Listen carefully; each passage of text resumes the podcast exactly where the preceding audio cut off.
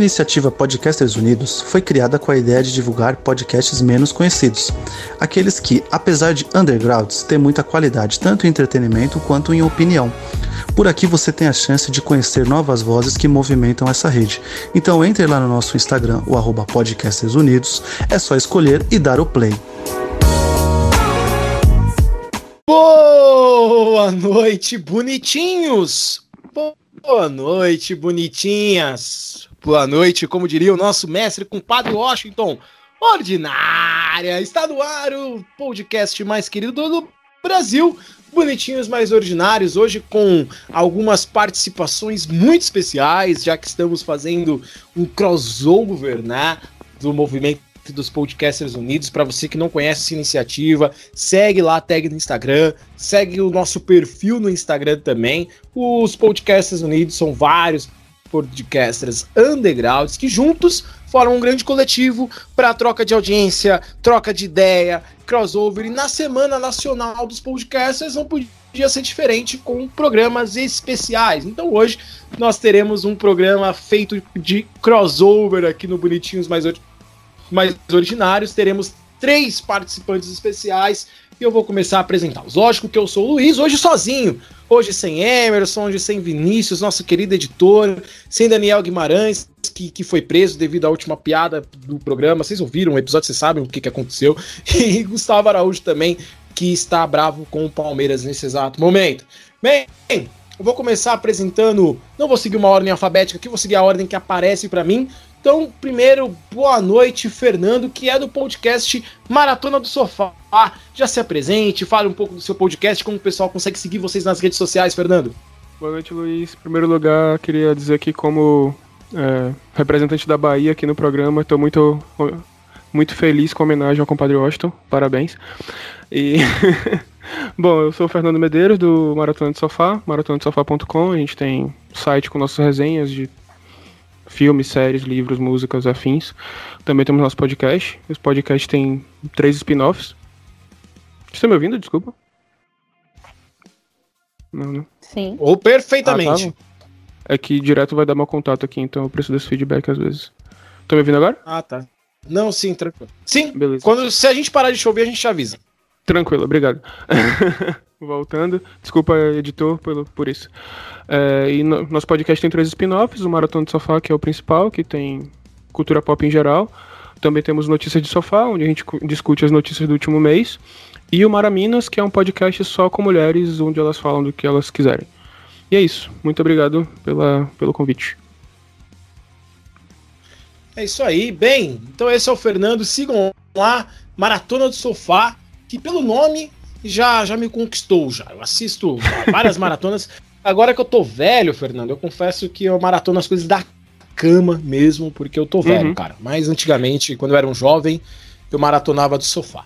E uhum. o nossa, a nossa convidada de hoje é ela, direto de Osasco, terra do Mágico de Oz, a Lana do podcast, espero falar o nome certo, Back to Cast. Acho que tá certo, fala um pouco do seu podcast, do que ele fala, como que as pessoas seguem nas redes sociais. Alana, seja bem-vinda aos Bonitinhos Mais Ordinários. Muitíssimo obrigada por essa recepção calorosa. Agora todo mundo sabe que eu sou de Osasco, vão ficar com um pouquinho de receio, mas vamos lá. Oi, família, como eu me apresento sempre, eu sou a Alana, também conhecida como Bia, também conhecida como do que vocês quiserem me chamar.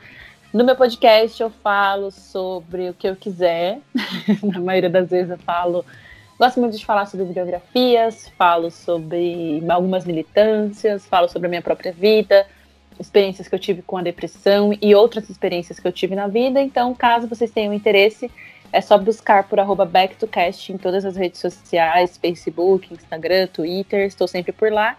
E os episódios, eles são quase semanais, assim. Quando eu consigo postar, tem. É isso. Boa. Precisando de um editor, a gente empresta o nosso, Alana. Fica tranquilo. Tá? Opa! Tá? Nossa, tô precisando mesmo. Tô com uma hora de áudio aqui parada, mas então, por favor, editor.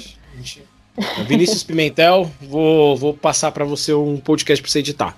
É, e por último, mas não menos importante, ele, Eduardo do podcast Tendo em Vista. Seja bem-vindo, Eduardo, aos Bonitinhos Mais Ordinários. Apresente um pouco seu podcast sobre o que ele fala, como que as pessoas seguem nas redes sociais. Então, gente, eu sou o Eduardo Gonçalves, eu estou aqui representando o Tendo em Vista. O Tendo em Vista ele é feito por mim e mais sete pessoas. Nós fazemos esse podcast para falar um pouco sobre política e sociedade, então a gente tenta pegar esses esses temas que são um pouco longínquos né, da sociedade no geral e tentar falar deles de uma forma mais evidente para que todos consigam entender, né? Não somente o pessoal da academia, mas quem é de fora também, porque é muito importante que as pessoas entendam, né, sobre esses temas de política. E política não envolve só a política institucional, né? Tem muito mais do que isso. Meio ambiente é política, saúde é política, militância é política, né? Então uhum. a gente tenta englobar tudo isso só num podcast só e a gente também posta muita coisa no Instagram sobre temáticas das políticas também, que, coisas que vão além do, dos episódios que a gente, que a gente fala, coisas que complementam nossos episódios. Então é só vocês procurarem a gente, tendo em vista oficial no Instagram, tendo em vista no Twitter, LinkedIn e Spotify e todos os outros agregadores de podcast. É isso aí, vários agregadores aí, Google Podcast, Deezer, que ninguém escuta, só cliente Team, né? Então, muito obrigado a você, cliente Team, que está ouvindo o Deezer agora. Você aí, dois ouvintes, provavelmente, que a gente tem.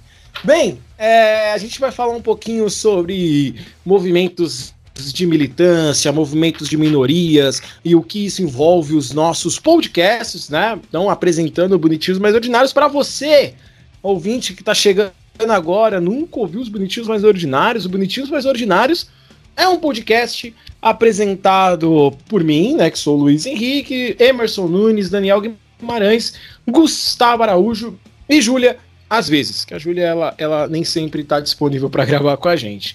A gente fala sobre tudo, sobre tudo, qualquer coisa, horóscopo, conselho amoroso, cinema, série, política, economia, saúde, educação, qualquer coisa que você quiser, os bichinhos mais ordinários falam. Então tem até uma entrevista com a Jaque Astróloga, que a gente tá falando um pouco sobre signos, é bem bacana, tem episódio de, do Setembro Amarelo. Então procura aí no, no, no, no, no agregador que você está ouvindo e escute os nossos outros episódios também.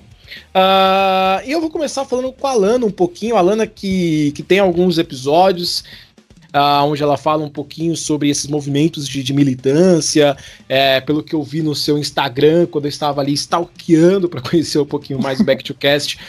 Eu vi que teve um episódio que você fez relacionado ao LGBTQ, é, a mais. Eu não, não, não sei se a sigla está certa, me perdoe se eu falei, falei errado. É, é, eu queria saber um pouco mais é, como que é esse ativismo, né? Ah, você participa de grupos ativistas, o seu podcast ele foi criado para falar com esse público? Qual foi a ideia e aonde isso influencia no seu trabalho, Alana? Bom, deixa eu ver por onde eu começo. Eu vou introduzir um pouquinho sobre a minha pessoa para que vocês entendam o que cabe à minha militância. Hoje eu sou uma jovem de 24 anos, preta, bissexual e periférica. Essa é a minha militância. Eu gravo sobre. Fiz um episódio sobre o mês do orgulho LGBT, QIA, a sigla estava correta. Fiz um episódio sobre racismo. Nos meus episódios eu sempre falo sobre preconceito de classe, sobre preconceito de raça, de religião, porque sou um bandista também, tem outro ponto, e filha de nordestinos. Então, assim, eu sou enquadrada em diversas minorias. O Alana. E... Oi? Você é o que a gente chama do combo das minorias, né? Exatamente, porque assim, vamos lá, ó, vamos fazer aqui uma lista. Preta, periférica, bissexual, umbandista, filha de nordestinos, que mais? Faltou mais alguma coisa? É... Ah, cara, fã da Lady Gaga, é... fã de Elsa Soares, que é uma minoria, né? Quase ninguém hoje em dia escuta MPB. Então, assim, eu me enquadro em diversas minorias e o intuito de falar sobre isso no meu podcast é porque muitas vezes nós não temos voz. E quem procura um podcast para ouvir é porque está interessado sobre aquele assunto. Então eu tento trazer isso para o programa, para as discussões em mesa de bar, quando a gente podia ir para bares, né? Para as discussões das minhas rodas de amigo, para discussões entre a minha família, porque eu acho que é importante a gente discutir e falar sobre esses assuntos. Eu acho que tudo se torna um tabu quando é vedado. Né? Ninguém falava sobre racismo até esses dias, porque as pessoas acreditam que isso não existe, que é um mito, que é uma coisa que ninguém passa. Então ninguém fala sobre isso. Quando a gente começou a falar sobre racismo, todo mundo virou antirracista é uma coisa que eu acho incrível, porque se realmente todo mundo fosse antirracista, não existiria o racismo. Então é, é muito complexo. E o racismo existe porque a gente não fala sobre. É, sobre a militância em relação a ser LGBT, eu sou uma bissexual que sempre namorou mulheres. Então, dentro da sigla, eu sou taxada como lésbica, mas eu não sou lésbica. E aí as pessoas querem me enquadrar no L porque eu sou careca, porque eu uso roupas que não são consideradas tão femininas, mas eu não deixo de gostar de homens por isso. Então existe um preconceito dentro da causa e fora também. Porque as pessoas não entendem que, mesmo namorando uma mulher, eu não deixo de ser bissexual. Se eu estiver namorando um homem, eu também não vou deixar de ser bissexual. E, e é muito louco, assim. Existem diversas vertentes dentro da causa e fora dela também. Né? Porque se eu estiver namorando um homem, eu sou considerada hétero para a sociedade, então eu não tenho que militar. Se eu estiver namorando uma mulher, eu sou considerada lésbica, eu não tenho que falar que eu sou bi e também não, não tenho que militar, eu tenho que ficar quieta. Então existem diversas, diversas, diversas vertentes dentro de tudo que eu me englobo quanto à militância. Né? Até brinquei com vocês antes de começar a gravação de que eu falaria muito, porque nesse combo de militâncias na qual estou inserida, tem muita coisa para ser dita em relação a ser periférica. É, além de ser negra, é, estar em espaços que geralmente não são ocupados por pessoas como eu faz com que eu receba olhares meio distorcidos, assim.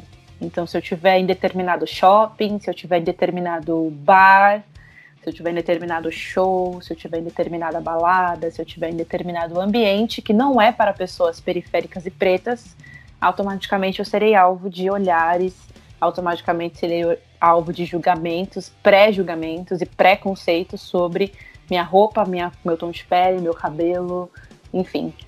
Então, meu podcast fala muito sobre isso porque são experiências pessoais que eu lido todos os dias com isso.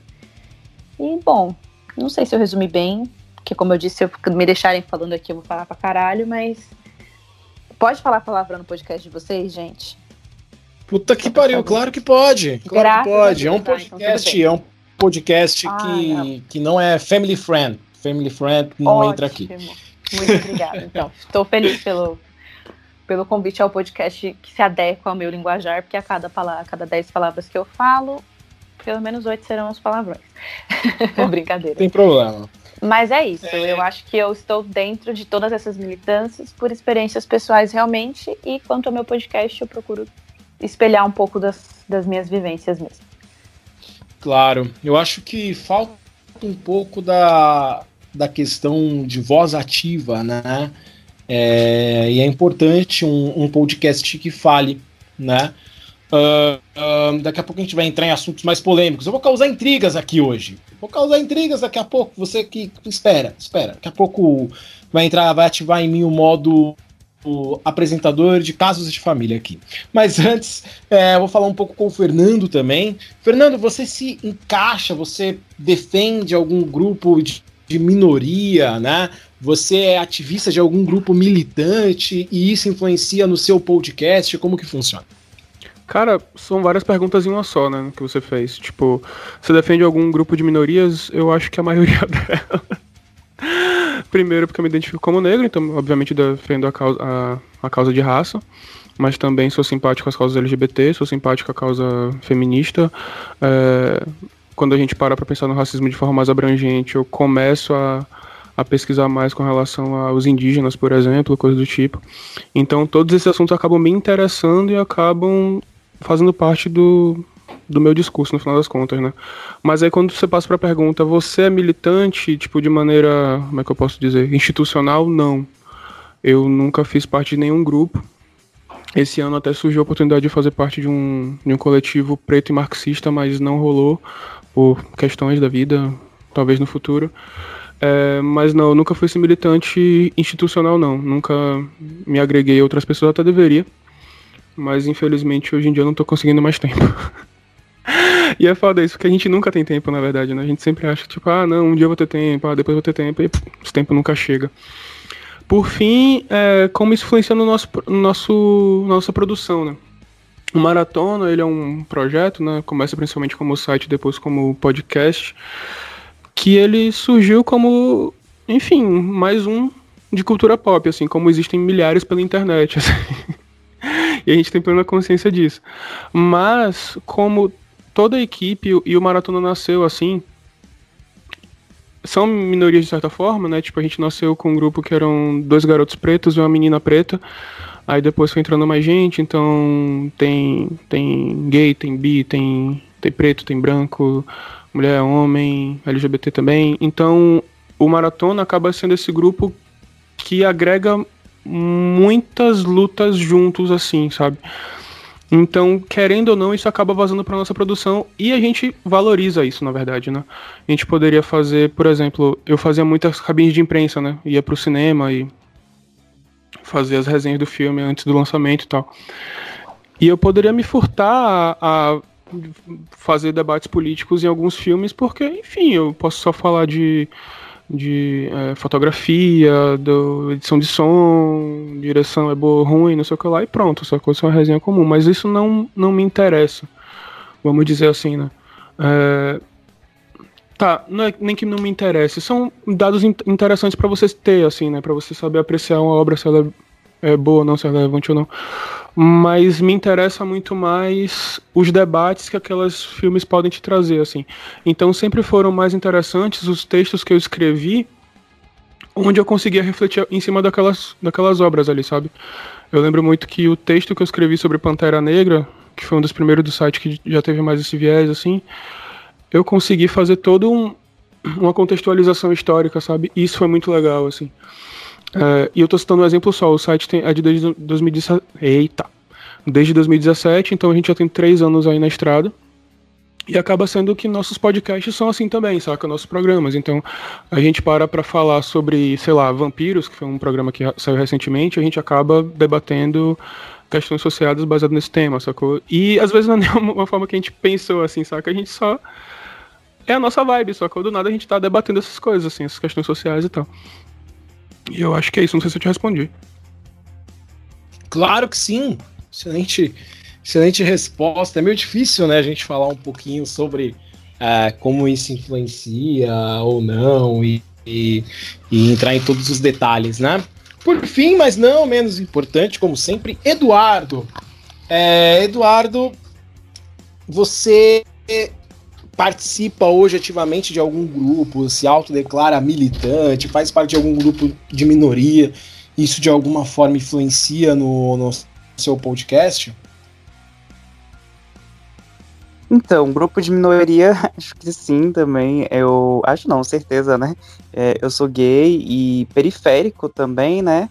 Não branco, então, tipo, as pessoas é, que eu convivo, né, tem muito também de, dessa desse mesmo pensamento que eu, né? Tanto as pessoas que estão dentro de algum recorte é, de minoria ou as pessoas que estão fora desse recorte, mas tem esse pensamento também de engajamento e, e de, de, tentar promover essas militâncias. E eu acho que foi a partir disso que surgiu a ideia do podcast, né? A gente sempre tinha essas conversas sobre essas temáticas e a gente geralmente tinha essas conversas no WhatsApp, né? Quando a gente saía de alguma aula, então a gente estava discutindo alguma coisa e a gente sempre ficava com essa discussão, tipo, nossa, poderia mudar isso e isso, nossa, a política interfere nisso e nisso e nisso, nossa, as pessoas elas fazem assim, assado, porque. Então a gente sempre tinha umas discussões muito cabeça e essas discussões demoravam horas e horas assim. E a gente ficava com aquilo, tipo, caramba, mais pessoas têm que ver discussões desse tipo, né? As pessoas têm que ter essas informações. E aí a gente ficava nessa de tipo, como que a gente podia levar essas informações para as pessoas, né? E aí, do nada, um dia eu joguei assim, cara, por que, que a gente não transforma nossas conversas do WhatsApp em um podcast? E o pessoal super animou e falou, vamos, vamos fazer isso. E eu joguei a ideia meio que tipo assim, não, ninguém vai, né? Foi tipo muito brincando, mas o pessoal gostou da ideia. E assim surgiu tendo em vista, né? Aí eu e os meus colegas de curso, é, inicialmente eram colegas do, de ciência política, né? Todos cursavam ciência política. Resolvemos criar o podcast. A gente chamou uma amiga que ela faz jornalismo, então ela entende sobre essa parte de edição, essas coisas assim. E aí depois a gente foi agregando mais pessoas, porque a gente queria algo realmente plural, que a gente conseguisse conversar sobre muitos temas, que a política abrange muitos temas, né? Então, mais pessoas de outros cursos começaram a entrar no nosso podcast e a gente hoje é composto por oito pessoas. É, cada um tem um recorte diferente, então temos mulheres, temos homens cis, temos negros, temos pessoas periféricas, pessoas de classe média, bissexuais, gays, então, tipo assim, são muitos recortes e isso que eu acho que é legal na hora da gente levar o podcast, porque cada um tem um recorte diferente, cada um dá a sua visão sobre aquele tema. Porque pode ser um único tema, mas as visões que vão ter dele, né, as vivências que as pessoas têm deles são diferentes. Então, levar essas, essas vivências, essas experiências é muito interessante também, né? Porque faz com que a pessoa que não tem aquela vivência, ela passe a pensar no outro, né? Tipo, nossa, minha vivência é diferente daquela outra pessoa, né? Eu não pensei que esse tema poderia levar a tal consequência. E isso é muito legal, isso é muito interessante. Eu acho que instiga muito as pessoas a pensarem, né? Então, a gente tem muitas conversas desse tipo e a gente acaba se desconstruindo muito nesse tipo de conversa. E a gente tá aprendendo, tá aprendendo bastante também com o podcast, né? Porque como são várias pessoas e a gente leva muitos temas, é, por exemplo, o meio ambiente é uma parte, é uma área que eu não sou tão, tão aprofundado, eu não tenho tanto conhecimento sobre, é, mas a gente tem uma colega do podcast que ela é de biotecnologia e ela leva discussões incríveis, assim, e ela explica muito bem tudo isso, então ajuda muito a gente a ter esse engajamento.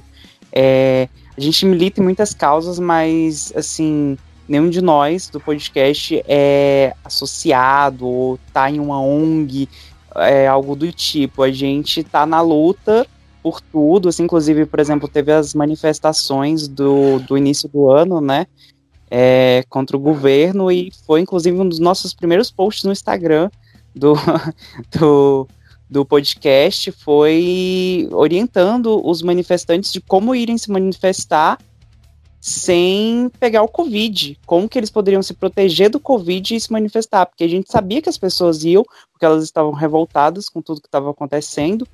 E já que elas iam sair de casa, a gente tinha que encontrar alguma maneira de fazer com que aquelas pessoas se protegessem.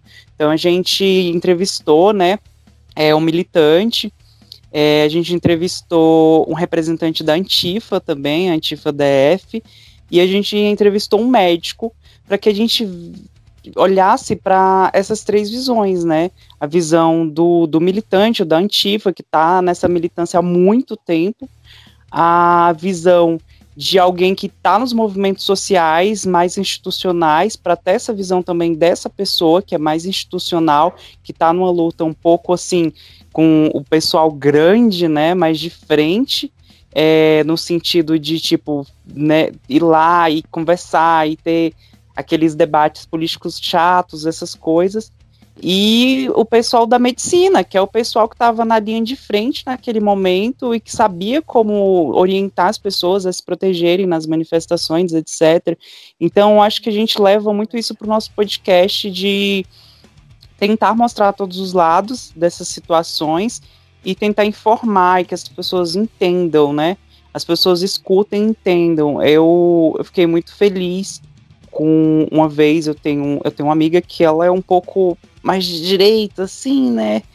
E ela escutou um episódio do nosso podcast e ela falou que gostou, que achou interessante, que gostou do tema, que gostou de como a gente abordou. E eu fiquei feliz porque, tipo assim, eu fiquei, cara, olha aí, a pessoa, ela é de direita, mas ela escutou o nosso podcast da forma como a gente explicou e tudo mais e achou interessante. E a gente não é de direita, todos somos assim mais levantados para a esquerda, coisa da militância e tal, mas ela conseguiu entender a importância do tema que a gente estava abordando ali. Isso me deixou feliz. Eu falei assim, então a gente está impactando de algum modo, né? É, porque Eu acho que é isso que a gente quer, a gente quer abrir a mente das pessoas. Então, tipo, quando eu descobri isso, eu falei assim, não, a gente está semeando alguma coisa, né? Tá indo. Eu acho que isso também é uma forma de militância. É, você ir para a rua é muito importante, você tem que mostrar. Mas você também semear outras coisas no seu, assim, você poder semear outras coisas que estão ao seu alcance, seja pela internet, seja você doando roupas, você doando brinquedos, alimentos, qualquer tipo de coisa, é uma forma de militância também. E é isso que a gente tenta fazer, a gente tenta abrir um pouco as mentes das pessoas, a gente tenta ensinar um pouco de política que ela é feita para não ser entendida, né? Então a gente aprende, tenta desmembrar tudo isso e passar para que as pessoas consigam entender, para que na hora que, na hora que elas votem, elas entendam por que, que o meio ambiente é importante na hora do voto? Por que, que pensar na saúde é importante? Por que, que eu voto?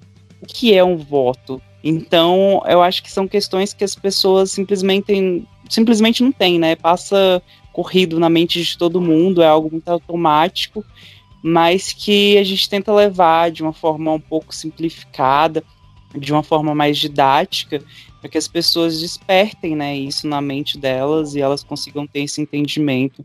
Então, assim, a gente acredita muito né, né, nessa coisa também da, da de mostrar o lado, né? Então, por exemplo, se fala muito de dessa militância LGBTQIA+, e a gente quis mostrar isso, a gente fez um episódio sobre LGBTQIA+, na política, porque a gente luta muito, mas infelizmente lá onde a gente consegue fazer a diferença, que é na política, a gente não é representado, né? Então a gente quis mostrar como que a gente não é representado. Então a gente chamou um pessoal que é da área da política e tudo mais. E para mostrar como que tipo, a gente é tão rechaçado dentro da política. Não só para a gente não conseguir ocupar esse espaço, mas também porque quando a gente ocupa, a, a gente não consegue ter poder lá dentro. E a gente literalmente é feito de piada quando a gente não é morto, como aconteceu com a Marielle, né? É, então, assim, e também o Jean, né, que teve que sair do país por, por inúmeras ameaças que ele sofria. Então, assim, é muito tenso é, e, e, a gente tem que ver todos os lados. Então, tipo assim, às vezes as pessoas ficam, ah, LGBT fica só nisso, de tipo, ah, não, não consigo as coisas por conta da minha orientação sexual e tal mas não entende o porquê. E a gente tenta mostrar o porquê, tipo, porque realmente não nos querem lá. Quando a gente tá lá, a gente literalmente sofre ameaça, é tudo de ruim. Então, tipo assim, a gente quer desmembrar tudo isso. É... Basicamente é isso.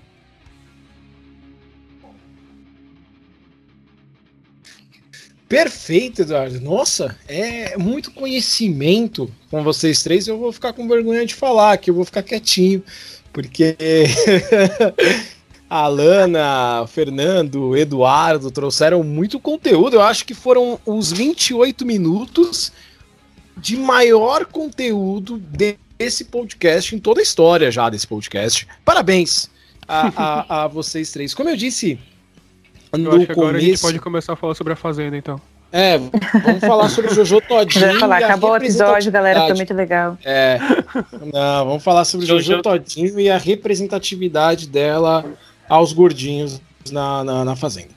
É, bem, a gente, dos bonitinhos, né, mais ordinários, eu, por exemplo, a, que, que sou negro, para quem não sabe, uh, não dá pra gente falar que nós somos ativistas ou que nós somos militantes e que isso influencia de alguma maneira no nosso podcast. Na verdade, para quem já escuta e, e para quem já ouviu, viu que a gente é meio que. A gente não liga, não é que a gente não liga, né? Mas a gente não, não é ativo dentro dos temas. É claro que, que quando aconteceu a situação do menino que morreu no, no elevador, me, me fugiu o nome dele agora. É, ter, a gente falou e as consequências, né, por ela ser mulher do prefeito que foram ridículas, né, toda, toda a situação como foi tratada, é, isso foi falado, quando aconteceu os protestos é, que vidas negras importam, pelos casos que aconteceram com o João Vitor, uh, aqui no Brasil, o George Floyd nos Estados Unidos e as outras situações que acontecem diariamente, a gente fala, mas não dá para falar que nós somos ativistas é, e que somos militantes, talvez até eu devesse ser um pouco mais ativo nisso, mas eu de verdade uh, não sou, até porque eu não passei por situações, né? eu nunca tive portas fechadas por causa da, do tom da minha pele, é, nunca tive um emprego negado por onde eu vim. Então hoje eu coordeno uma faculdade, é, fiz faculdade e assim, em nenhum momento eu passei. Mas é claro que quando a gente vai num lugar mais chique, né? Você vai no restaurante mais chique, você vai num shopping mais chique, você para e a primeira coisa que você repara é, tá, por que só tem eu negro aqui? Essa é a primeira situação, né?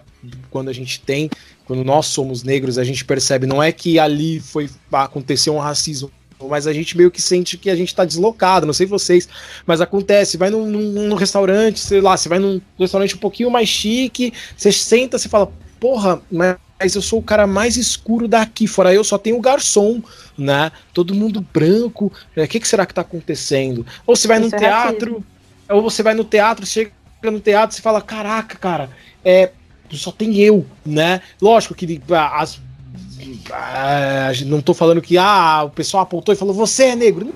Não, mas isso né, é estrutural e é um racismo e ele está implantado na sociedade.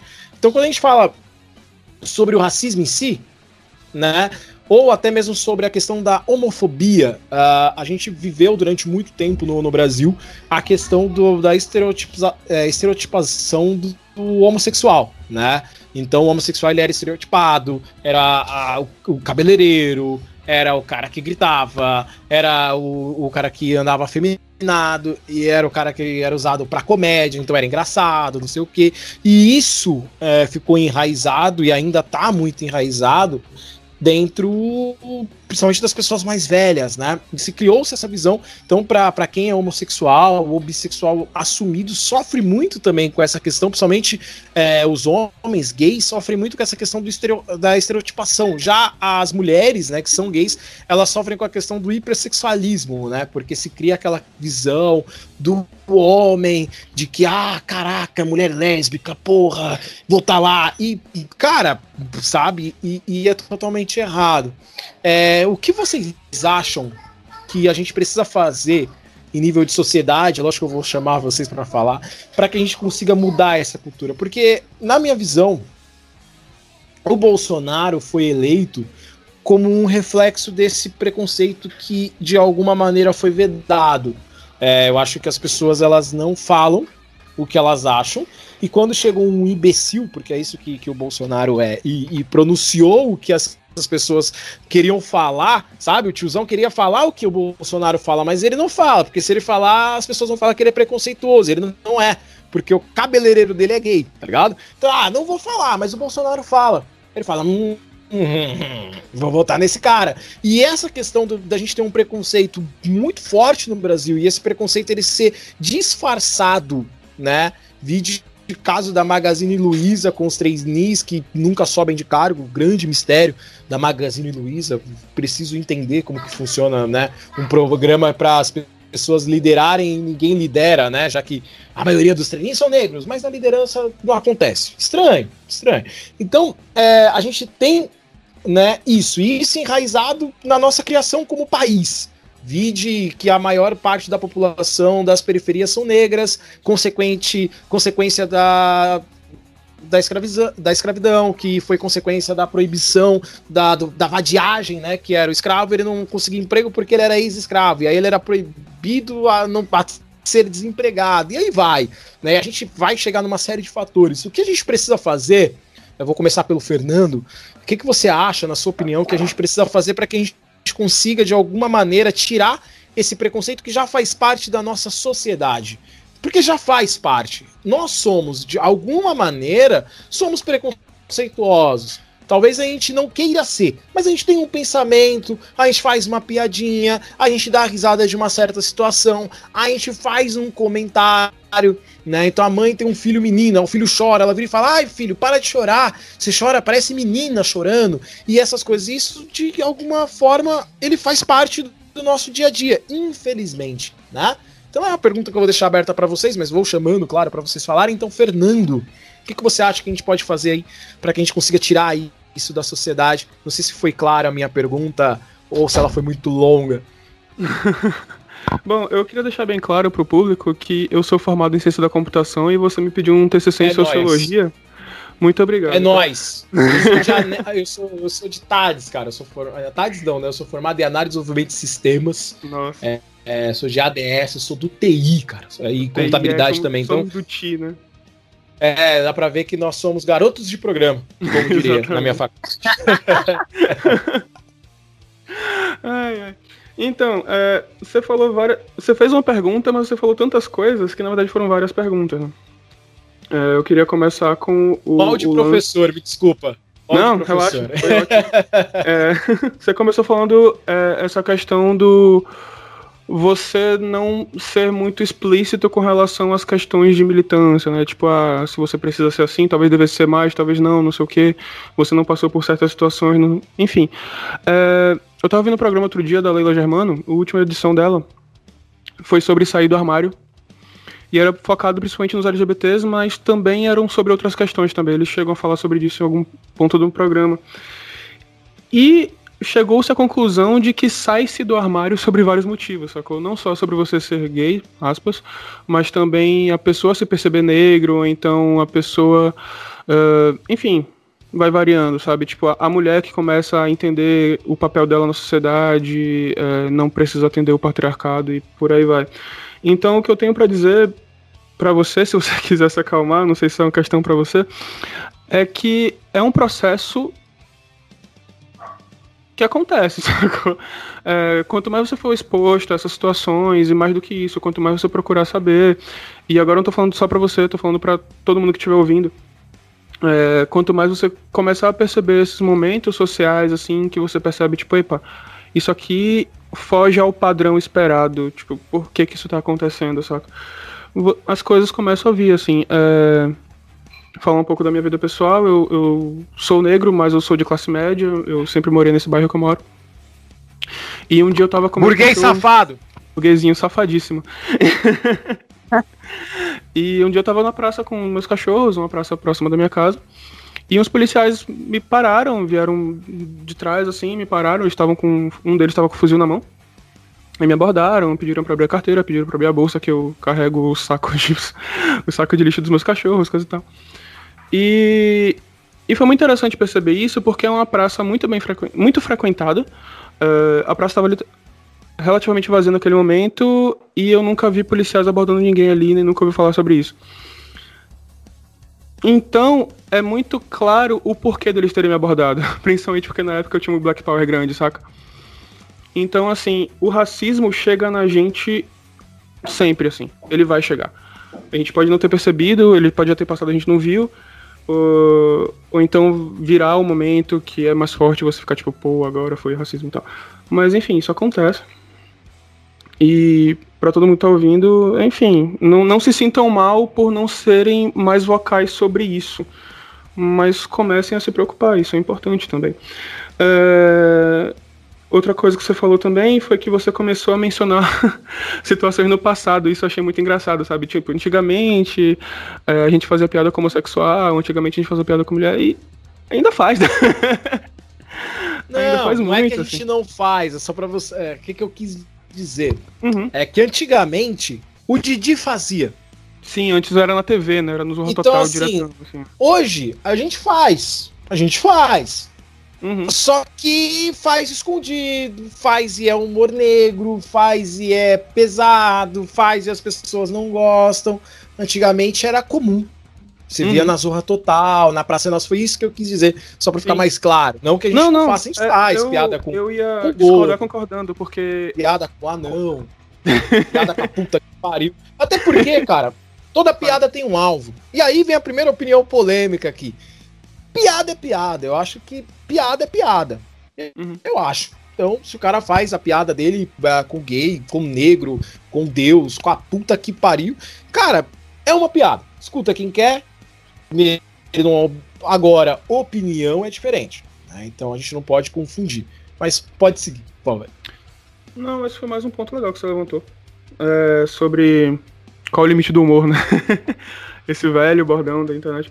E eu também sou, eu concordo contigo. O humor não, não tem limite. O, mas na verdade ele tem um, né? Que é o limite do humor público, assim, né?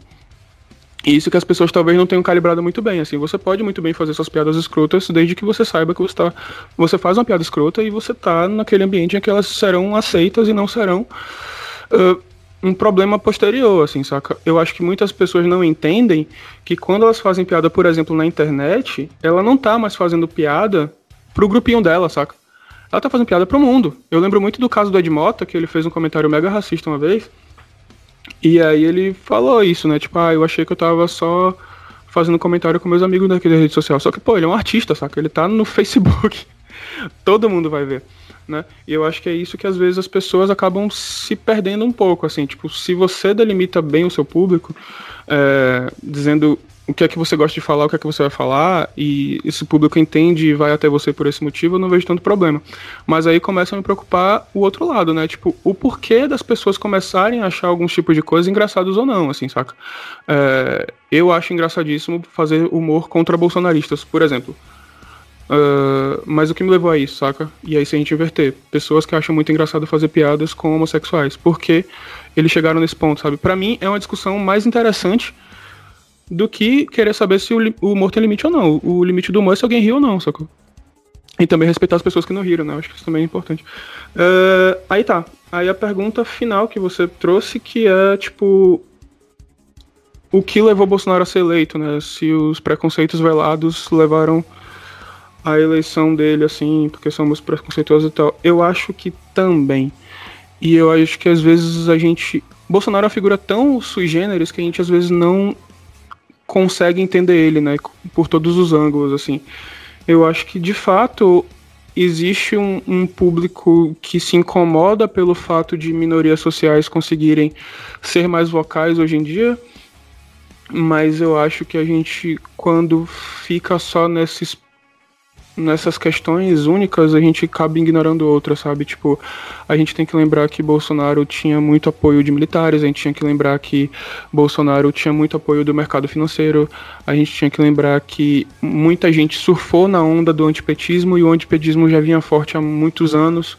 É, e eu não tô aqui passando pano pro PT, eu também acho que é um partido cheio de problemas. Mas tem que se pesar que essa onda antipetista ajudou muito na eleição dele. É, e tem vários outros fatores até menores, por exemplo, a questão da facada, né? Que todo mundo falou, tipo. É, o povo brasileiro é um povo que gosta muito de mártires, né? Pessoas que sofreram, mas que chegaram lá. O cara é candidato à eleição e ele recebe uma facada, sabe? De um público muito conservador, muito cristão, assim. Pô, se ele não morreu, ele ganhou a eleição sabe? É, toda a campanha de, de propaganda que ele sofreu também, sofreu aspas, né? Que ele promoveu, né? De diversas mídias, principalmente o WhatsApp, tanto que a campanha política dele de, de televisão era ridícula, não, dava, não durava 10 segundos, eu acho. Mas ele conseguiu estar na mente de todas as pessoas. As desinformações também foram muito importantes, né? Tipo, começar a bombardear, bombardear notícias falsas por aí. Essa semana agora, um tio meu mandou a mensagem de que a França estava interessada na Amazônia por causa disso aqui, e era um vídeo da galera catando pérola, sacou?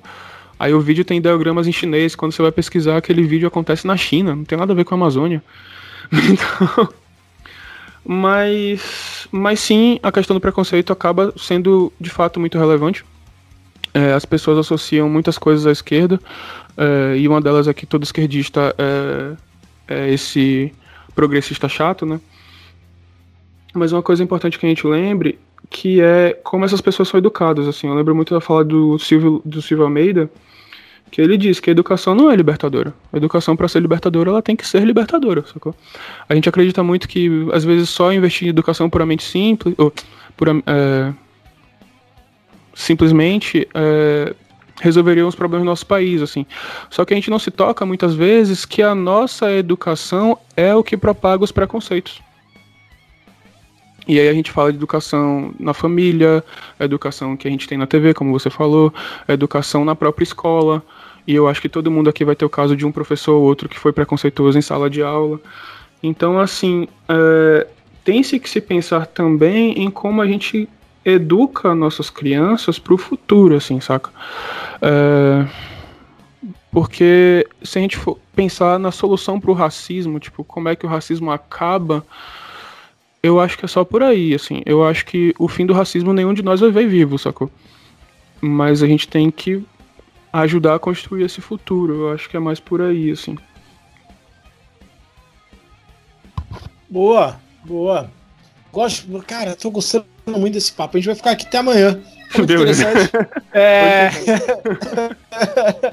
Eu gostei que o Fernando fez uma, uma pergunta que é: existe limite pro humor? Cara, eu não acho que, que, que exista, porque toda piada tem um alvo, né? Da mesma forma que se eu fizer uma piada com, com o negro, o negro pode se sentir ofendido. Se eu faço uma piada com um, uma loira, ela também vai se sentir ofendida. E toda piada, ela tem um alvo, ela tem alguém que está sendo zoado, até porque ela sempre conta uma história de alguém ou que fez algo engraçado, ou que tomou uma atitude burra, e etc. Se você pegar um livro de piada, sempre vai ter uma pessoa que vai estar sendo ofendida ali. Então, não acho que, que exista limites é, no humor. Eu acho que o humor é humor. Você consome aquele tipo de humor que também te deixa feliz. O humor não é para todo mundo. Né? Então não é todo mundo que vai gostar de Rafinha Bastos, de Di Lopes, de Léo Lins. Não é todo mundo que vai gostar. Ao mesmo tempo, não é todo mundo que vai gostar de piadinha do Ali Toledo, né? Do Joãozinho lá falando de sexo com a professora. Então acho que vai muito da questão de você consumir também aquele tipo de humor que você acha que é humor. Mas não que seja culpa do comediante. Ele faz a piada escuta e consome quem quer, né? É que nem uma música. Eu, por exemplo, não gosto é, de forró. Eu não vou no show de forró. Né? Eu acho que hoje a gente tem um grande problema que é você não gosta de algo e você vai lá reclamar. Eu não gosto do Bolsonaro. O Bolsonaro tem Twitter, eu não sigo o Bolsonaro no Twitter. Eu não gosto do Bolsonaro. Eu vou lá no Twitter dele ficar xingando ele por qual motivo, né? Isso vai trazer o que para minha vida? Porra nenhuma.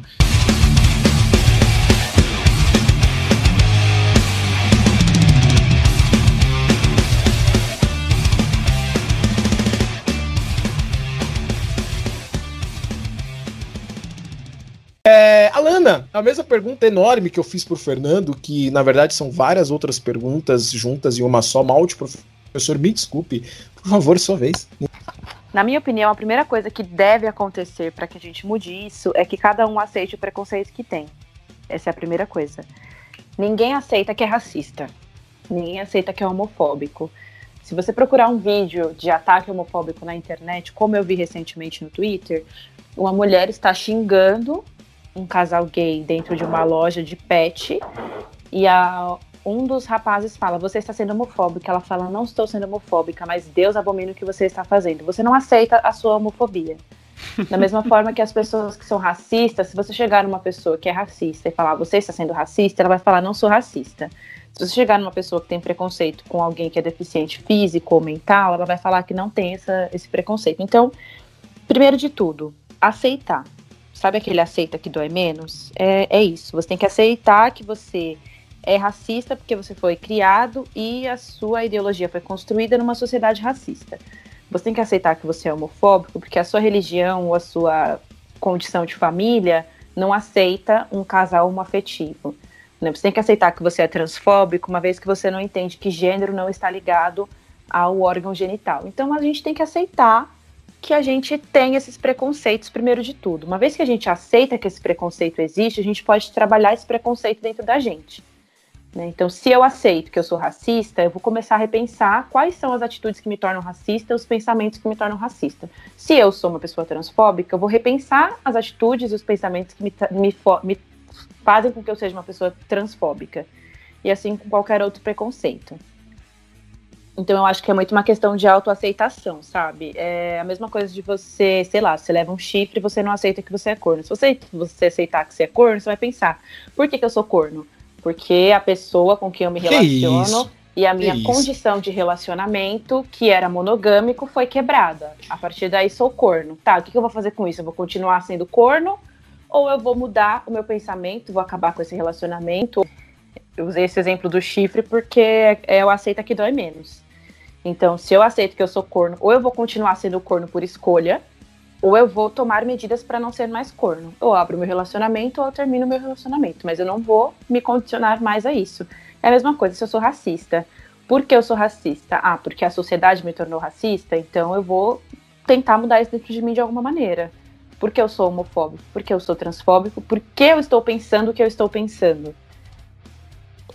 Saca? Eu acho que uma, uma solução para mudar isso seria realmente o, repens o aceitar e depois o repensar sobre o porquê de tudo isso.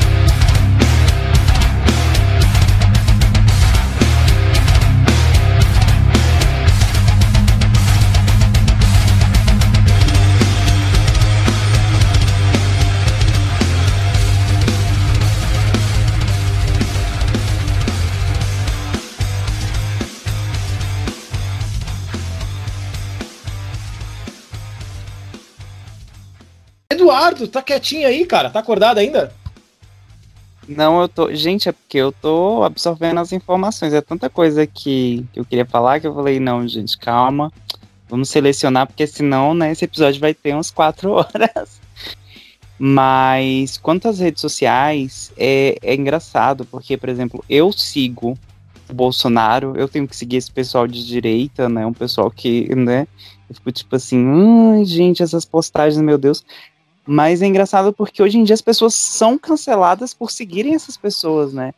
E aí, quando alguém que, por exemplo, eu preciso seguir porque literalmente o meu curso pede isso, eu tenho que estar atento ao que, que eles falam, o que, que eles fazem, para que eu possa fazer as minhas coisas. Então a pessoa vai no meu perfil, olha que eu sigo o Bolsonaro, já tipo assim, canceladíssimo. Meu Deus, que horror, esse menino é péssimo. Mas elas não pensam nesse lado de que, tipo, não, a gente tem que pensar no diferente, a gente tem que ter essa visão do diferente, tem que ter essa visão do outro, porque querendo ou não, a gente tem que se informar também, a gente tem que saber o que, eles estão fazendo. Porque muitas das coisas que eles estão fazendo vai afetar a gente. Então, assim, é, não é dizer que você vai seguir esse pessoal, você vai estar tá apoiando eles. Não, mas é para você poder policiar realmente o que eles estão fazendo, né? É, então eu acho muito importante e eu acho um pouco extremo essa parte de tipo o pessoal cancelar porque uma pessoa segue uma pessoa de direita e tal, porque tem muito isso, né? Por exemplo, começa esse reality show, a primeira coisa que o pessoal faz é ir lá na conta da pessoa, hum, tá seguindo Bolsonaro, cancela. É tipo, calma, gente, não, não acho que não é assim. Realmente, se a pessoa segue o Bolsonaro e tá lá apoiando e tal, é uma coisa. Outra coisa é ela seguir para se informar porque, querendo ou não, ele é o presidente da república, né? Então, tipo, muita informação você vai colher de lá, e a partir dessas informações você vai poder ser crítico a elas, né? Falar, não, isso tá errado, isso tá certo e tal. É justamente você enxergar é, a opinião de quem pensa diferente de você, e justamente para que tenha uma discussão, né? Senão a gente não vai ter discussão, a gente vai simplesmente ter embates. E os embates pode ser que não cheguem a lugares, né? Então, é realmente, eu acho que o, o legal seria essa parte.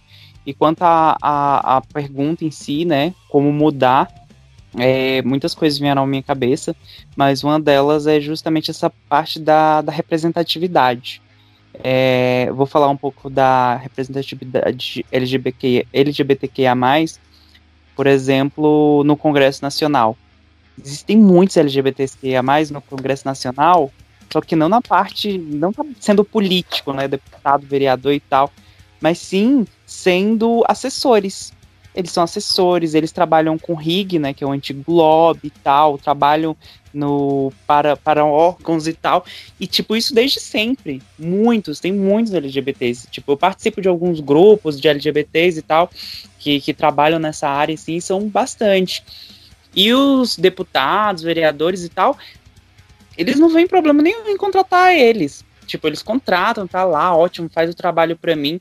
Mas agora, a partir do momento que essa pessoa que estava trabalhando para eles resolve, tipo, não, não quero só trabalhar. Eu quero ser o político mesmo. Eu quero ajudar as pessoas que parecem comigo. Eu quero, sabe, mostrar que eu existo. Aí que tá o problema. Aí que o pessoal já, tipo, não, peraí, como assim que essas pessoas querem estar no mesmo patamar que eu tô aqui?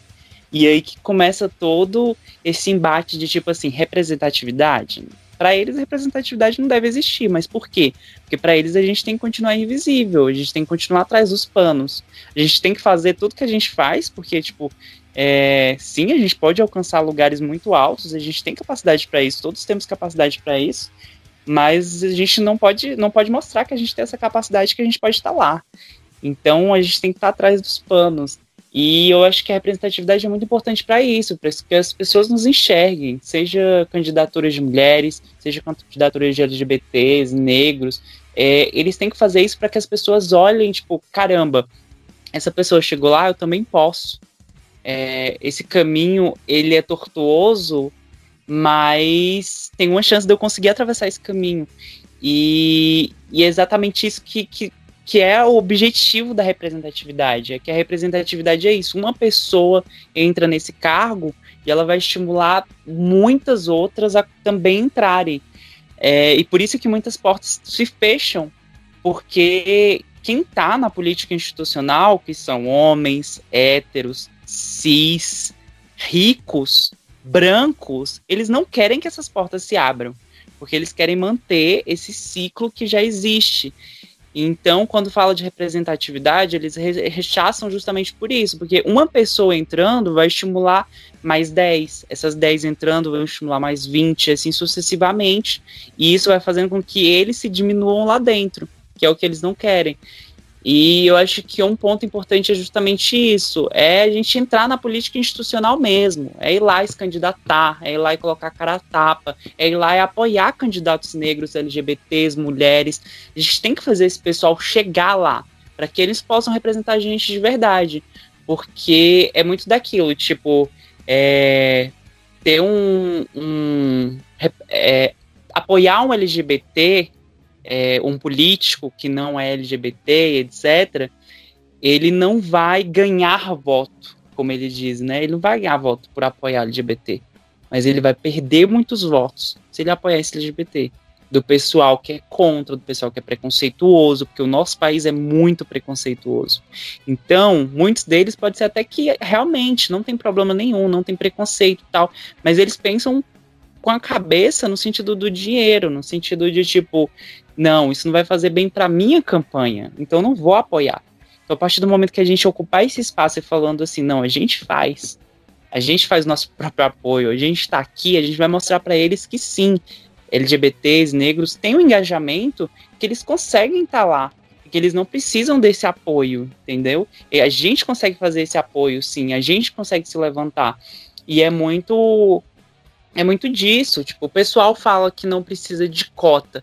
Não precisa de cota por quê? Porque ele já tá na casa deles, ricos, é, concursados. Então, tipo assim, para eles é fácil falar que não precisa de cota. Agora, vai falar para uma pessoa que mora numa periferia, que estudou a vida inteira num colégio público, que quase não teve é, as matérias, porque não tem professor, fala para essa pessoa que não precisa de cota. Então, tipo, é muito não olhar para o outro, né? É muito você querer realmente que as pessoas continuem visíveis para que você continue em evidência. É, então é um problema muito grande, né? E essas pessoas não vão mudar o pensamento delas. Então, tipo, isso de tipo, ah, gente, não precisa de militância, a gente não precisa ficar nessa de ir pra rua, não precisa de, ai, não, eu sou LGBT, eu sou negro. Não precisa, precisa sim, pra gente se enxergar, a gente olhar pra gente e falar, caramba, sim, eu, eu posso, eu consigo. E para que a gente inspire outras pessoas a isso também. E aí isso vai tendo um, vai gerando um levante e as pessoas vão começando a entender que, tipo, isso tem importância e que o errado não é a gente que está pedindo por cota, não é a gente que está pedindo por visibilidade. O errado são essas pessoas que estão invisibilizando a gente. Então, assim, vai demorar muito até a gente conseguir chegar nesse patamar, né? De ter esse, esse clique na chave, dar essa volta. Mas eu acho que a gente dando os passos iniciais já é muito importante para as próximas gerações. É porque a gente vai inspirar elas e elas vão estar tá muito mais engajadas que a gente. É, eu vejo muito isso na minha irmã mais nova, assim. Eu tô nesse, nessa coisa de militância, não sei o quê, mas eu erro muito ainda. Eu, eu aprendo muito ainda. E tem muita coisa que eu ainda fico meio tipo, meu Deus, como é que é isso? Como é que fala isso? Será que tô falando certo? E a minha irmã, para ela, já é algo mais natural. Tipo, ela já consegue falar, tipo, sobre determinadas coisas muito mais naturalmente, para ela já soa, tipo, muito mais natural. Então, dá para ver que as, essas gerações que estão vindo, elas já têm, já estão vindo com essa carga de tipo, não, isso é importante, isso a gente deve fazer. E é isso que a gente tem que continuar fazendo, inspirando essas novas gerações para que elas continuem essa luta e que no futuro a gente consiga realmente é, galgar esse caminho que está sendo tão tortuoso para gente, mas que nas próximas gerações eu acho que ele vai estar tá um pouco mais asfaltado, é, vai estar um pouco mais fácil de andar sobre eles, assim. É um pouco da minha opinião sobre. Verdade. Boa. Excelentes opiniões. Nossa, que maravilha. Choro aqui de, de alegria. Estamos chegando à reta final é, do nosso podcast. A gente vai para a última rodada aqui de diálogo, é, que é uma pergunta mais para quem gosta de política. A gente tem muito a questão da militância é, tá ligada ao movimento da esquerda, né? Que hoje no Brasil é praticamente é usado como forma de ofensa, né? Ah, seu esquerdista, né? Como se só porque eu tenho opiniões de esquerda eu voto no Lula e, e, e sou a favor da, da corrupção, né? Lógico que também há outra visão que só porque eu sou de direita, eu voto no Bolsonaro e sou um cuzão, porque se você vota no Bolsonaro, você é um cuzão. É, é, é essa analogia que a gente faz. É, uh, a gente tem esse paralelo. E eu vou começar com o Eduardo. Eduardo, existe movimentos de militância que se familiarizam mais com a direita? É possível isso? Eu posso, por exemplo, votar no Dória aqui em São Paulo e defender uma política do PC, é, do PSDB, uma política mais centro-direita e ser militante ou a militância ela tá ligada ao movimento de esquerda, ao movimento socialista, comunista e se sim, por quê? Então, pergunta capciosa. Mas existe militante de direita? Sim, Existe, existe. Mas tem uma grande contradição nisso, né? Porque, assim, é, geralmente os movimentos de direitas, eles são mais conservadores, né? É, eles têm essa pegada mais conservadora, tanto economicamente quanto socialmente. E então é um pouco dúbio, né? Porque como que você, vamos supor, se você faz parte de uma minoria, né? Você faz parte de um movimento negro, LGBT, e você vai e se alinha a um partido de direita que é totalmente conservador tradicional. É, esse partido ele vai lutar contra coisas que podem beneficiar a você. Então, por exemplo, muitos partidos de direita é, eles são contra o casamento LGBTQIA+, é, eles são contra cotas e e aí fica nessa como assim que você vai lutar para algo que seria benéfico para você? Então, é, é esse o questionamento que muitas pessoas fazem para pessoas LGBTs ou pessoas negras, etc., que estão nessa vertente da direita, né? Porque ele, esses, esses são, são partidos da direita não são muito progressistas no sentido social, né? É, eles são um pouco mais tradicionais, então, tipo, como que você vai lidar com isso? Como que você pode falar que, tipo, ah, eu amo uma pessoa do mesmo sexo, eu quero passar o resto da minha vida com ela, mas eu estou num partido que luta para que todas as pessoas do mesmo sexo não tenham o direito de, de viver juntas e ter um casamento, e se um falecer, o outro ter um suporte judicial, né, para que ele possa e até no velório da pessoa, né? Cuidar do, do, do, velório da pessoa e receber uma herança, etc. Então, são coisas que, que deixam um, um, uma dúvida na nossa cabeça, né? De tipo, será que você está lutando realmente pelo aquilo que você é? Então você fica, tipo, um pouco assim. Mas existem alguns movimentos, né? Por exemplo, porque tem muito a questão da religião no nosso país, a questão da religião, ela é uma questão que ela interfere muito na política, né? Por mais que o nosso país seja laico. Então tem muitas pessoas que são religiosas e por conta da religião acabam se assemelhando muito à direita. É uma visão um pouco errada também, porque no, a gente da esquerda, a gente não quer destruir religião, acabar com tudo. Eu me coloco como da esquerda porque eu sou da esquerda mesmo, eu me considero da esquerda, assim. Mas é, não é, não é isso, gente. A gente não luta contra a religião, a gente luta contra a opressão. É, são coisas totalmente diferentes. É, a gente vê aí diversos padres falando a favor de, de, LGBTs e falando que sim, é errado né, o crime de LGBTQIA, o crime de LGBTfobia.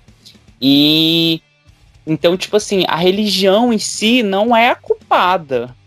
É, as pessoas que pregam aquela religião, que distorcem as palavras da Bíblia, essas pessoas são as culpadas.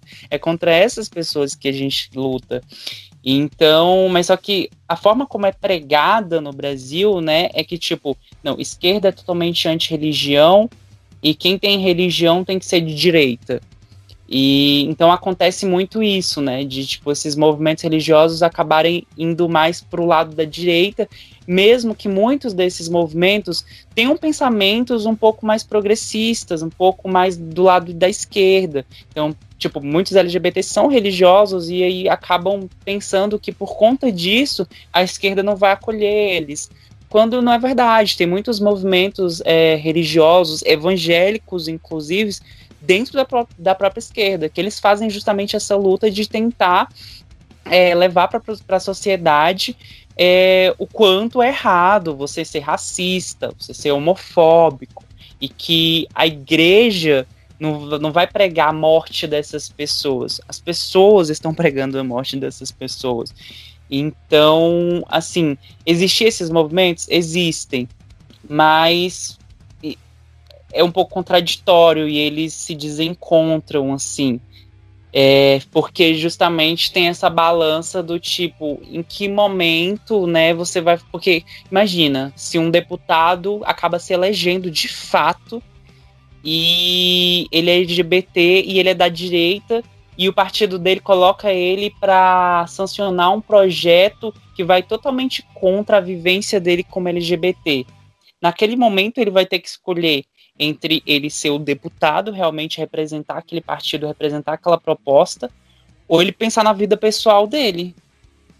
E aí que tá a dualidade, né? De tipo, como que você sabe, vai escolher algo que em um certo momento você ter, vai ter que fazer uma escolha, vai ter que, tipo, pensar no seu bem-estar ou no bem-estar daquilo que você está representando, né? E aí daí que vem essa dualidade toda. É, então, sempre quando eu vejo pessoas LGBTs indo pro lado da direita, eu tento entender o porquê. É, é até algo que daria, nossa, uma tese de doutorado para para tentar estudar um pouco disso, né? Muitas pessoas, por exemplo, a Tami, agora, mais recentemente, ela estava querendo se candidatar por um partido de direita, e o que ela falou foi que ela queria mostrar para o pessoal da esquerda que existem pessoas da direita que não são preconceituosas e mostrar para o pessoal da direita ou como as pessoas com pensamentos um pouco mais voltados para a esquerda e pessoas LGBTs, pessoas de minoria, são, que não são aquelas pessoas loucas que todo mundo coloca e tipo, ah, eu vou sair mijando em crucifixo e não sei o quê. E então ela estava querendo mostrar isso para eles. É interessante, mas existem outros meios é, para você fazer isso sem precisar você literalmente estar tá se candidatando e representando aquele partido e colocando aquelas ideias em, em dentro da Câmara, por exemplo, sabe? É, você existem justamente as militâncias, existem podcasts, existem programas, existem ONGs, existem centenas e milhares de coisas que estão é, na frente dessas pessoas que elas podem acessar com um clique, literalmente, para elas terem noção de como a esquerda realmente é, de como é ser LGBT no Brasil, é, é ser negro e etc. E, e então eu acho um pouco duvidoso a pessoa falar isso, sabe? Que quer se candidatar para mostrar para eles como a gente é, porque eles têm essa capacidade de entender, de pesquisar sobre isso. É, é um tema polêmico, realmente, né? E eu acho que as pessoas hoje em dia também elas enxergam uma batalha política no, no que tipo esquerda é totalmente o bem e direita é totalmente o mal, quando eu acho que também não é isso. É, existem pessoas de esquerda também que são super escrotas e que vão ser péssimas pessoas também. É, e existem pessoas de direita que sim, tipo, têm um entendimento um pouco mais é, progressista no sentido de tipo assim, não, realmente LGBTs concordo, tem que casar e tal, mas tem alguns pensamentos discordantes no setor da economia e etc, e aí por isso que acabam se assemelhando mais à direita. Então, tipo assim, a gente também não pode levar o pelado da letra e falar tipo, todo mundo de direita é um escroto e, e vou tirar da minha vida e nananã, e todo mundo de esquerda, ai, é um louco que quer só benefícios e não sei o que, militar. Não, não é assim, gente. Calma. São, são pensamentos e cada pensamento. Dentro da esquerda existem milhares de outras esquerdas, milhares de outras vertentes, dentro da direita também. E o, tudo isso é, é, é justamente o debate. A gente precisa debater e a gente precisa entender os diversos pontos de vista das pessoas, né? Inclusive, eu achei interessante a Tami expor isso, né? A Tami falar, não, eu quis me eleger por conta disso e disso e disso. É, muitas pessoas não gostaram, mas é um direito dela também. A gente não eu pode posso simplesmente... fazer só um adendo aqui sobre o Tami? Claro. É que Tami. ele é homem, é o Tami. É, sim, exatamente. É como eu, eu falei. Eu tô vendo né? você falando ela, ela, ela, tá me dando uma agonia, desculpa. É o Tami. Falar, por exemplo, todo mundo acha que todos que são do, da, da linha da esquerda são totalmente politizados, entendedores de tudo e nunca erram. E não é assim. É, a gente erra também porque a gente está aprendendo, né? É, que nem eu, tipo, para mim, ainda é, é, alguns assuntos são complicados, eu ainda me confundo, ainda. E, e, eu, é um aprendizado, é uma coisa que a gente está tá tentando melhorar e, e a gente tem que se policiar a gente não só nos policiar, como policiar o próximo também. Olha, isso que você falou é errado, que nem a Lana fez aqui. Olha, você estava falando, né, colocando ele como ela, e não é. Ele fez a transição, ele sempre foi ele, agora realmente é ele. E, e isso é legal, isso é o interessante, é o aprendizado, a gente poder aprender. E, uhum. e, não quer dizer que todo mundo da esquerda é, tipo, sempre assim, tipo, sempre perfeito, como, tipo, algumas pessoas colocam, como uhum. também pessoas da direita não são monstros, né? Que, tipo assim, vão comer as criancinhas. Tem muitas pessoas da direita também que têm esse mesmo vertente de querer aprender e tudo mais. Então é muito também desse, dessa conversa, desse entendimento e dessa evolução juntos. É, todo mundo está aprendendo e todo mundo precisa ter esse respeito, né? de aprender e de ensinar. Eu acho que é uma coisa também que falta hoje em dia, né? Hoje em dia a gente cancela muitas pessoas por qualquer coisa, né? Eu mesmo hum. já uhum. estaria cancelado. se fosse. Eu já estaria cancelado, mas tipo assim. Você mas as pessoas nunca não foi cancelado? Então, não, agora acabei de ser. Mas, ah. é justamente, mas é justamente porque as pessoas elas não têm mais esse pensamento do, do ensinar. Pra, hoje em dia não, ninguém quer ensinar a ninguém, né? Hoje em dia as pessoas, elas, tipo assim, um, alguém errou, acabou, cancelou ali. E eu acho que não. Acho que a gente primeiro a gente tem que mostrar para aquela pessoa o ponto onde ela errou, o porquê ela errou e ensinar para ela a forma correta. E aí sim, a partir desse momento, a pessoa tendo aquela informação em mão, se ela continuar errando, aí é porque ela quer. Aí não é mais um problema de tipo ela não sabia, ela não tinha acesso, ela não sabe. Não, é porque ela realmente ela quer continuar naquele erro. Aí sim ela merece ser cancelado. Mas não, ninguém tem mais paciência para ensinar hoje em dia. Alguém errou, acabou. Você cancela, joga aquela pessoa fora. E aí é um ponto que a gente erra, porque a gente vai fazer sempre isso, a gente vai fazer sempre isso com todos, quando o que a gente queria era justamente é, que todo mundo se inclua, que todo mundo entenda o porquê a gente luta, como que as pessoas vão entender como a gente vai lutar se a gente não ensinar para elas da forma correta, se a gente não ensinar para elas o que que é isso, o que que é aquilo. Então a gente precisa também ter esse feeling de tipo ter essa coisa de realmente mostrar para as pessoas. E, e, é assim é foda mesmo, porque realmente muitas pessoas elas não procuram aprender. Elas não vão tipo é, o que, que é uma pessoa trans, como chamar uma pessoa trans, o que, que é um não binário, o que, que é uma pessoa bissexual. Eles não vão procurar porque não tá no, no, no convívio deles, então para eles tanto faz. E aí o que? Isso cai sobre a gente, né? A gente tem que tipo passar isso para eles. Só que não era, não era para ser assim. Era para todo mundo na sociedade realmente ir lá procurar nananana. E aí que, que, que o pessoal acho que cansa um pouco de tipo assim, não, não é meu trabalho, eu não preciso disso, então vou simplesmente cancelar. Mas ao mesmo tempo a gente esquece que a gente pode ser cancelado, porque a gente também pode cometer erros. E aí que vem o ponto, né? E aí vem toda uma discussão também que já era tipo, um outro episódio, né? Ô Edu, é, se todos Podemos os esquerdistas fazer um fossem parte perfeitos, dois, né? né? Se todos os esquerdistas fossem perfeitos, a gente não teria o estereótipo do esquerdomacho, né, velho? Exatamente. Exatamente. E eu acho também, só uma pontuação bem rapidinha, que muitas vezes essa militância mais canceladora, vamos botar assim, ela não entende que ela também foi construída, né? E que todo mundo passa por um processo de construção barra desconstrução, né? Então, às vezes pegar um pouco leve nessa, nessa, nesse cancelamento é importante, assim. Sim. Sim. O Eduardo ele cometeu um erro que é super comum, né? Que é a questão do, do artigo a, a definir, né? Até porque é, é que nem quando a gente vai falar do, do- da, da Pablo, né? Pablo, né? Mas é A. Então a gente acaba. com- Acontece, acontece, Eduardo. A gente vai aprendendo, né? Ah, Fernando, Gente, Falando gente, sobre- gente, sobre. Oi. rapidinho. o Pablo é o, porque por mais que ele Ah. performe feminilidade, é uma drag queen, é uma expressão artística. Ele continua sendo Ah, é um homem difícil. cis gay. É difícil entender. Ah, tem. Ah, eu desisto. Esse cara aí. Não, mas esse- a Pablo, a Pablo dá uma confusãozinha, porque, por exemplo, quando ela tá montada, ela gosta que chama ela de ela. Porque ela mesma fala, tipo, gente, eu me maqueio, eu fico duas horas me maquiando, coloca a peruca e você vai me chamar de ele quando eu tô assim.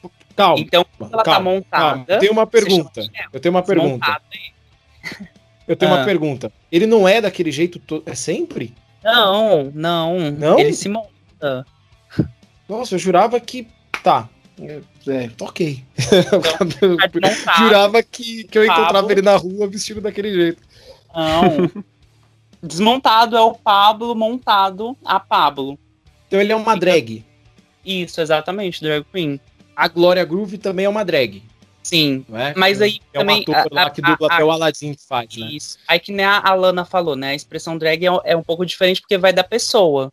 Tem drags que preferem ser chamadas no masculino, mesmo quando estão de drags. Tem outras que não. Por exemplo, a Pablo, quando ela tá montada, ela quer que chame de ela, e, e é isso, é a Pablo. Quando não, é o Pablo. Mas aí depende da pessoa. Então é muito você também ter esse entendimento sobre a pessoa, né? Você. Porque você chegar na pessoa e já, e ele, ela, então melhor é perguntar, gente. Tudo na vida é perguntar, de uma forma educada Acho- também, né? Acho que é mais fácil se chamar. Ou você! Ou você, você, vem cá. Acho que, que aí a gente já resolve o problema.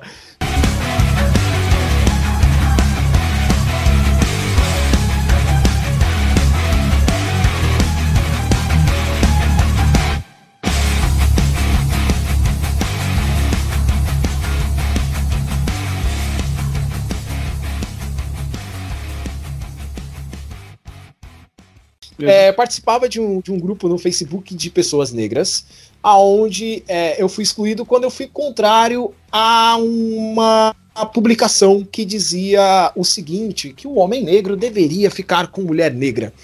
Eu discordo. Eu acho que o homem negro, se ele quiser ficar com uma pessoa verde, ele fica, ele fica com o que ele quiser. Mas tudo bem.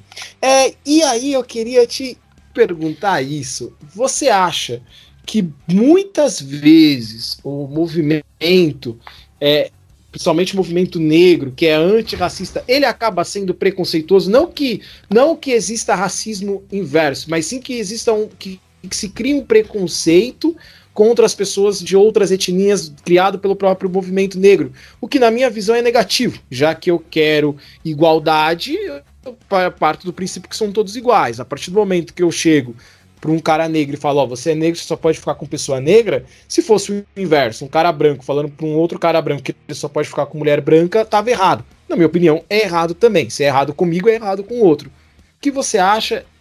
E é isso, essa é a minha pergunta maldosa, minha pergunta. Eu tô mal aqui, você percebeu? Sua né? pergunta foi Esse muito o maldosa. motivo- Esse foi o motivo do porquê eu fui cancelado. Olha só que coisa Uhum. triste, cara. Uma das vezes, né? Tá. É... Bem complicada essa pergunta. É uma das perguntas, inclusive, que eu não tenho ah, definição no final. Tipo, não tô com opinião completamente fechada.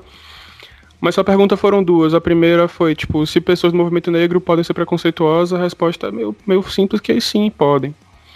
Mas aí, voltando para a questão que você apresentou, sobre a questão do de, do movimento negro está cada vez mais contrário à, à miscigenação, vamos botar assim, né? A gente tem que contextualizar muito essas coisas, e aí eu acho que a, a militância de internet falha, e aí volta um pouco no que o Eduardo falhou, que quando a gente milita muito por meme ou por falas prontas, a gente não dá esse tempo da contextualização. E contextos são o que fazem a militância andar de uma forma ou de outra. O que é que eu quero dizer isso? Porque a miscigenação no nosso país não surge de maneira natural. Ela é um projeto de embranquecimento da população. Existiram diversas formas dos poderosos que, enfim, muda de mão, mas basicamente são sempre as mesmas pessoas, né? De tentar fazer com que a nossa sociedade ficasse cada vez mais branca, porque esse era o padrão considerado elevado de raça socialmente, principalmente no século XIX e XX e isso não é uma hipótese, isso é um projeto factual. Tem documentos sobre isso. Existem diversas formas de você fazer esse clareamento social. Um deles é o próprio extermínio, que a polícia costuma fazer muito bem. É, tem a questão ideológica, que é a gente ser bombardeado o tempo inteiro por informações de, vamos botar assim, eurocentradas, né, que seriam informações que vêm tanto da Europa quanto dos Estados Unidos ou de pessoas brancas daqui do próprio país. E, por fim, a questão da miscigenação, que é você fazer o controle das gerações futuras. Então, quando a gente começa a entender esse tipo de situação, a gente começa a entender por que as pessoas são cada vez mais vocais com relação a pessoas negras deveriam se relacionar apenas com pessoas negras, porque isso implicaria dizer na conservação não só do fenótipo preto, no fenótipo de origem africana, mas também no, na conservação de culturas, na, na conservação de, enfim, religiões, gírias, origens e, e tudo isso, até por uma questão até um pouco mais simples e pragmática. Assim, eu não sei se você já se relaciona com pessoas de vários de várias cores, vamos botar assim, mas no meu caso, eu sempre tive relações mais produtivas com outras pessoas negras, porque são pessoas que entendem um pouco do sofrimento que eu passo, né? E isso acaba é, sendo recorrente, assim. Então, essa é a minha opinião sobre a miscigenação de uma maneira mais direta barra técnica, assim, né? Agora, assim, se eu Fernando Medeiros Nascimento, vou chegar para pessoas e ficar apontando, tipo, ah lá, ah lá, ah lá palmiteiro, ah lá palmiteiro. Não vou, até porque eu acho que essa questão da palmitagem é uma redução de toda esse contexto que eu dei, assim, sabe? Uma redução que eu acho meio infantil, na verdade. Eu acho que vira uma questão de ficar policiando os seus pares, sendo que eu acredito que as questões de militância, as questões de debate, são questões gregárias. A gente está aqui discutindo para a gente debater e para a gente crescer como grupo. Né? Então, por que é que eu trouxe o contexto da miscigenação ao longo da história? Porque é importante que a gente entenda como o nosso grupo é atingido historicamente no nosso país, sacou? Reduzir isso a reclamar de um cara que ele fica com mulher branca porque ele vai ser, aspas, menos preto por isso, ou coisa do gênero, eu acho bobo.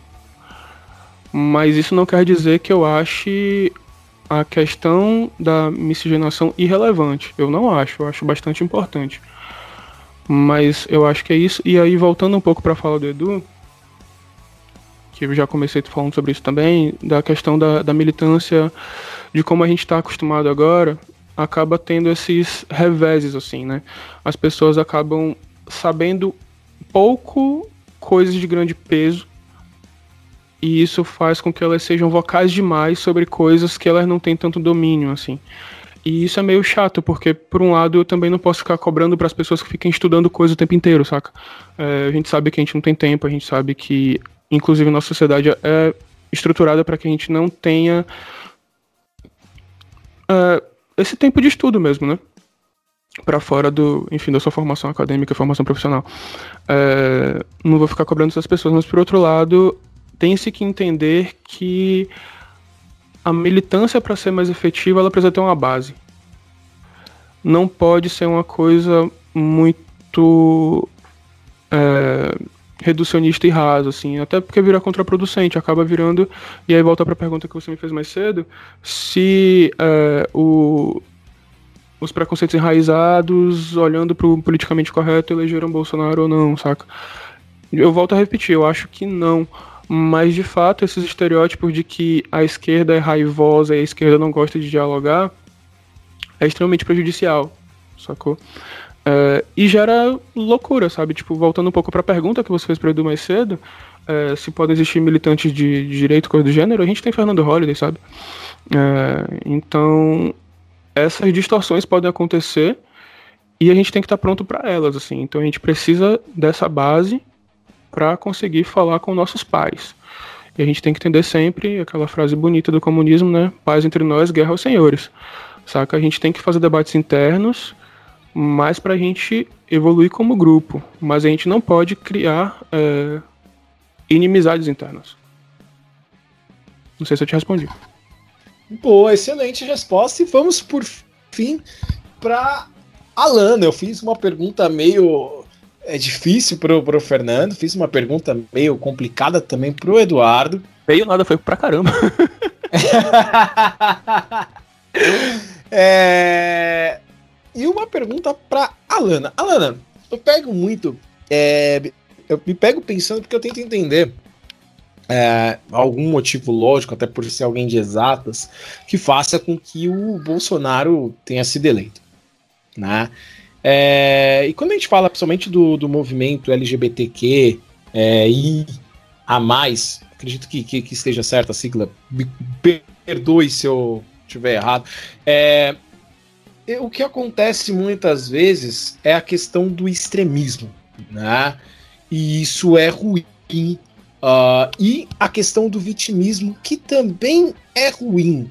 E o que eu quero dizer? Por exemplo, cara, cara velho, com seu lá seus 70 anos, que veio naquela criação militar, que aprendeu errado, lógico que ele aprendeu errado, mas para ele, da forma da criação dele, ser gay é errado. O que tá totalmente errado. Mas ele aprendeu assim. Então, do nada, do nada, ele começou a ver na novela.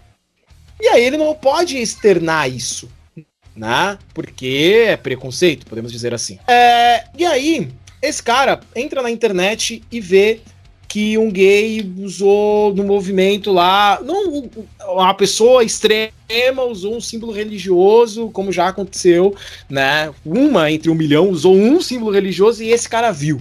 Ele fala, ó lá, tá vendo? Pecadores e etc. É, a minha pergunta é, até onde esse extremismo que se tem em alguns movimentos prejudica a própria causa, sabe? Essas pessoas pessoas que usam é, da extremidade uh, é, para tentar se fazer ser ouvida. Até onde isso prejudica. Porque esse cara que eu tava citando, que não existe, uma pessoa fictícia de 70 anos, ele já não gosta. Ele já acha errado. E aí, quando ele vê isso na internet, ele acaba não vendo as coisas boas e as coisas positivas e a galera legal. Ele acaba só vendo aquilo que é negativo, o que vai criando cada vez mais argumentos para ele achar errado. E isso é ruim para o próprio movimento, isso é ruim para as pessoas de bem. Eu acho que tudo ao extremo é negativo. Como que você vê essa visão do extremismo nos movimentos, principalmente é, não só no movimento LGBT, mas em to todos os outros, mas como que é a sua visão para as pessoas extremistas? Acho que eu consegui fazer a pergunta agora. Tô tentando ser mais curto, me empolgo e vou. tá, então, bom, referente à minha visão sobre o extremismo, é muito complexo a gente medir o que é o extremismo, porque isso pode ter vertentes diferentes para cada pessoa. Por exemplo, tá? Só é, um palmeirense pode achar um extremo extremismo, pode achar que é extremismo eu falar que ele não tem um mundial, uma coisa que não é na verdade. Então depende muito do, do ponto de vista de, de cada pessoa sobre o que é o extremismo. Agora, sobre o que eu acho que prejudica o movimento quanto a esse extremismo é a intolerância, principalmente, sabe? Porque. Deixa eu ver se eu consigo construir um argumento para explicar isso. É, é muito complicado a gente querer impor opinião sobre uma pessoa. Sabe, não, eu acho que é muito complicado você impor a sua, a sua visão, impor os seus argumentos sobre uma pessoa principalmente de uma forma extrema, como esse exemplo da, da questão religiosa, em que numa expressão artística que é usado um símbolo religioso, a igreja vai considerar aquilo um extremismo, quando a pessoa que estava fazendo aquela representação via aquilo como arte. Então eu acho que são visões, assim. É, é, considero prejudicial quando esse extremismo ele é vinculado a, a situações assim de extrema intolerância, porque eu acho que o que você vai considerar uma coisa extrema quando você é intolerante àquilo. Eu, por exemplo, vou achar demais assim comer um merengue se eu sou intolerante à lactose. Então aquilo vai ser extremo para o meu estômago, vai me fazer muito mal. Então eu acho que o extremismo ele vai muito de acordo com a pessoa que considera aquilo extremo, sabe? E isso vai ser prejudicial porque pela reação daquela pessoa. É, são poucas coisas que eu acho que são realmente extremas, assim, meio over, sabe? Porque, sei lá, é, é proposital esse extremismo, sabe? Voltando para a questão da, da, do humor, por exemplo, né? Para uma pessoa trans, vai considerar uma piada transfóbica algo extremo. E aquilo vai ser horrível para ela. Então, quanto à causa, as causas, né? Como isso pode prejudicar uma causa, é, vai muito de, de quem vai ser atingido por aquilo. E o quão intolerante aquilo o público é. Mas é prejudicial, por exemplo, se você vai na porta de uma igreja e quer fazer um, um beijaço LGBT na porta da, do Templo de Salomão aqui em São Paulo Universal. No outro dia, você acha que o que, que vai estar tá no, no jornal da Record do meio-dia, sabe? Vai estar tá deixando aquilo ali como se fosse um bando de pessoas endemoniadas praticando um ato de vandalismo, de atentado, de sei lá, de vão levar aquilo como o maior absurdo do mundo, quando na verdade um monte de gente só quis se beijar na frente de uma igreja, sabe? É muito complicado. Eu acho que é o, o que é extremo para mim, como uma pessoa negra e de esquerda, pode não ser extremo para uma outra pessoa, e o que vai prejudicar a causa realmente é quem vai ser atingido por aquilo. Eu realmente não sei se eu consegui construir o argumento que eu gostaria aqui, porque os exemplos que eu gostaria de dar acho que não ficariam tão cabíveis. Então, é isso. Esse é o meu pensamento. Excelente, eu quero agradecer novamente ao Fernando, ao Eduardo, à Alana pela participação. Quero pedir desculpas a alguma coisa, algum inconveniente, alguma fala, alguma piadoca, né, de tiozão uh, que possa ter aí incomodado vocês. Espero que não. Estão sempre intimados a participarem mais vezes para que a gente possa prolongar esse papo, falar sobre outros assuntos também, é, outros exemplos.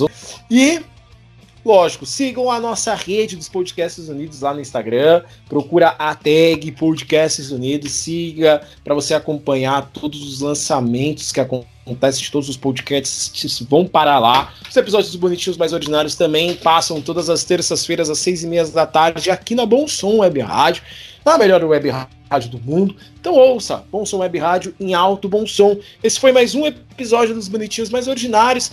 Muito obrigado pela audiência, muito obrigado pela paciência. Um abraço e tchau!